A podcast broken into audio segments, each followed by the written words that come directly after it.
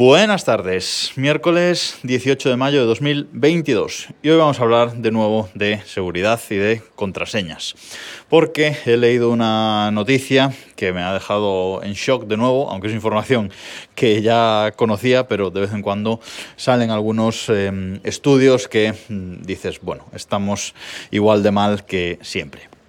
Eh, hablo de una noticia en la que comentan mm, dos estudios que han hecho las compañías Panda Security y S2 Grupo. S2 Grupo es una compañía española especializada en ciberseguridad y han hecho un análisis de eh, contraseñas que usan los eh, españoles. Este problema del que voy a hablar es en concreto para España, pero mm, ya os digo yo que está en el mundo, eh, el resto de países están prácticamente eh, igual.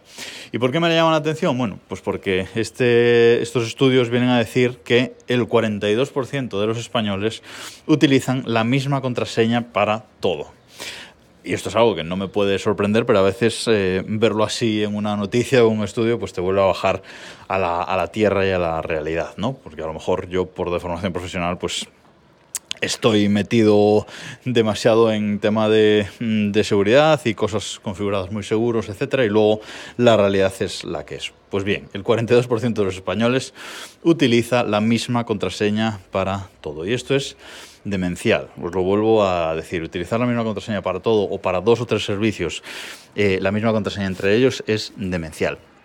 Me gusta mucho una frase que dice el presidente de, ese dos grupo, porque eh, viene a decir a poner un símil y dice que nadie utilizaría la misma llave para la puerta de casa, para el coche, para el buzón, para la taquilla del gimnasio, para la caja fuerte, etc. Es decir, nadie en su sano juicio usaría esa misma llave porque eh, todos sabemos que si nos robaran esa llave, esa única llave, pues podrían abrir absolutamente todas nuestras, eh, nuestras cosas, entrar en nuestra casa, en nuestro coche, en cualquier sitio. Y con lo de las contraseñas es igual porque eh, si nos roban nuestra contraseña de un foro de mala muerte al que nos suscribimos hace 20 años, pero todavía sigue nuestra cuenta por ahí activa, etcétera, si esa base de datos se filtra y nos roban esa, eh, esa, contraseña en conjunto con, nuestra, con nuestro email, con nuestro nombre de usuario, pues eh, esa gente va a ir a otros servicios, va a probar absolutamente en todos los servicios esa combinación de email y contraseña. Y si, por ejemplo, teníamos en ese foro la misma contraseña que nuestro email, pues nos van a entrar en nuestro email, pueden cambiar nuestra contraseña, perder el acceso a nuestro email con el drama que eso eh, supone. Y bueno, en definitiva, eh, es demencial, demencial. O sea que no uséis la misma contraseña en dos sitios ni siquiera, eh, porque mm, puede ser un gran problema de, eh, de seguridad. Pero otra cosa que me llama la, la, atención es que el 11% de los españoles usa un gestor de contraseñas. O sea, solo el 11% de los españoles usa un gestor de contraseñas. Todo el mundo debería usar un gestor de, de contraseñas, pero el 11% me parece poquísimo. Y ya la repanocha es que el 5% de los españoles sigue usando un papel para apuntar sus contraseñas. Me imagino una libretita ahí llena de contraseñas. Bueno, en fin, me, da la fiebre, la verdad. Eh, más noticias, más cosas que salen de estos estudios. Bueno, pues que la contraseña más utilizada eh, antes era un 234, pero ahora muchos sistemas pues, eh, exigen un poquito más, que las contraseñas sean un poquito más largas, entonces ahora la más utilizada es un 2345. Vale, genial. O la palabra password no voy a decir nada, pero eh, descifrar esta contraseña 1, 2, 3, 4, 5 por cualquier sistema de fuerza bruta mmm, lleva mmm, una milésima de segundo, o sea, una, cosa así, porque va a ser la primera que se prueba. O sea, que por favor, aunque el servicio al que os estéis dando de alta no os importe nada, no uséis un 2, 3, 4, 5 o un 2, 3, 4, 5, 6, 7, 8, 9 porque mmm, es demencial. Esto lo rápido que se puede eh, craquear esa, esa contraseña. Y lo que digo siempre, eh, cualquier contraseña que pongáis, eh, que nunca sea una palabra del diccionario, si puede ser, que nunca sea eh, datos relacionados pues, con vuestro nombre, con vuestra vida, con vuestra ciudad en la que vivís, con vuestro trabajo, o sea, que no sean eh, palabras o cosas que se puedan relacionar con vosotros. La contraseña que tenga siempre mayúsculas, minúsculas, letras o sea, evidentemente letras, mayúsculas, minúsculas, números, perdón, y eh, símbolos. O sea, la parte de los símbolos es también fundamental, porque es lo que más vuelve locos a los sistemas de, de fuerza bruta. Poner un símbolo o dos en una contraseña mejora mucho las, eh, las, cosas. Y luego que sea, la recomendación es que sea un mínimo de 8 caracteres, pero a mí de 8 caracteres ya me parecen cortas. lo mínimo que sea de 12, por lo menos. Em, pero bueno, la recomendación general es que sean mínimo de, de 8 caracteres, pero cuanto más larga sea una contraseña, más difícil es de, descifrar. Yo eh, os contaba en un podcast anterior que eh, todas mis contraseñas ahora mismo son de 25 caracteres, las genero con OnePassword, que es mi gestor de contraseñas. Todas son de 25 eh, caracteres, pero ya estoy pensando en, subirlo y ponerlas todas de 30 o de más. Vale, si los sistemas las van aguantando, creo que las voy a subir a, a 30, porque cuanto más larga, más difícil de eh, descifrar. Y luego, por supuesto, activar siempre en todos los sistemas el doble factor de autenticación.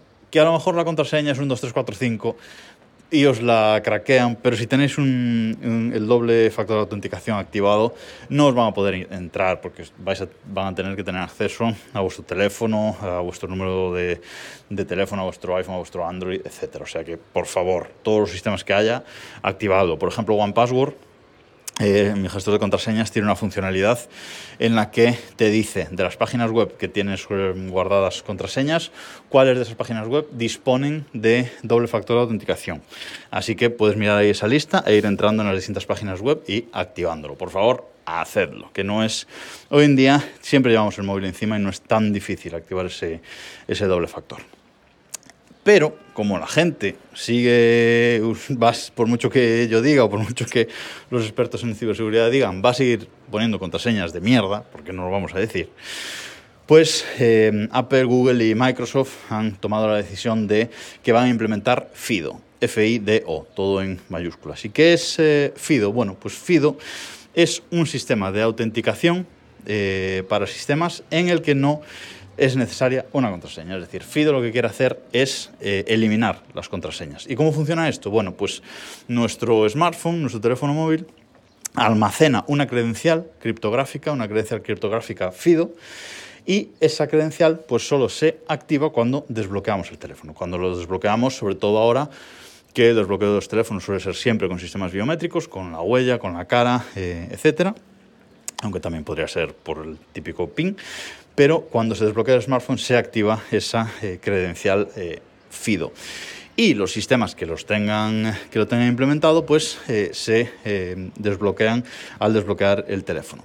Ejemplo, estamos en un ordenador Mac que tiene implementado FIDO, en MacOS Apple implementaría este estándar FIDO, en un navegador Google Chrome, en el que Google implementaría FIDO, ya lo tiene implementado de hecho, y entramos en una página eh, web en la que nos queramos logar, en un foro, un foro que soporta FIDO. Pues bueno, pues pondríamos nuestro usuario, nuestro correo electrónico, le daríamos a siguiente y ahí nos diría desbloquea o algo así, un mensaje así, eh, desbloquea tu teléfono o eh, logueate con FIDO. Y lo único que haríamos, estando en esa página web, sería coger nuestro móvil, desbloquearlo, se activaría esa clave FIDO y a partir de ese momento en la página web veremos cómo ya entra, sin poner ninguna contraseña, ningún dato eh, adicional.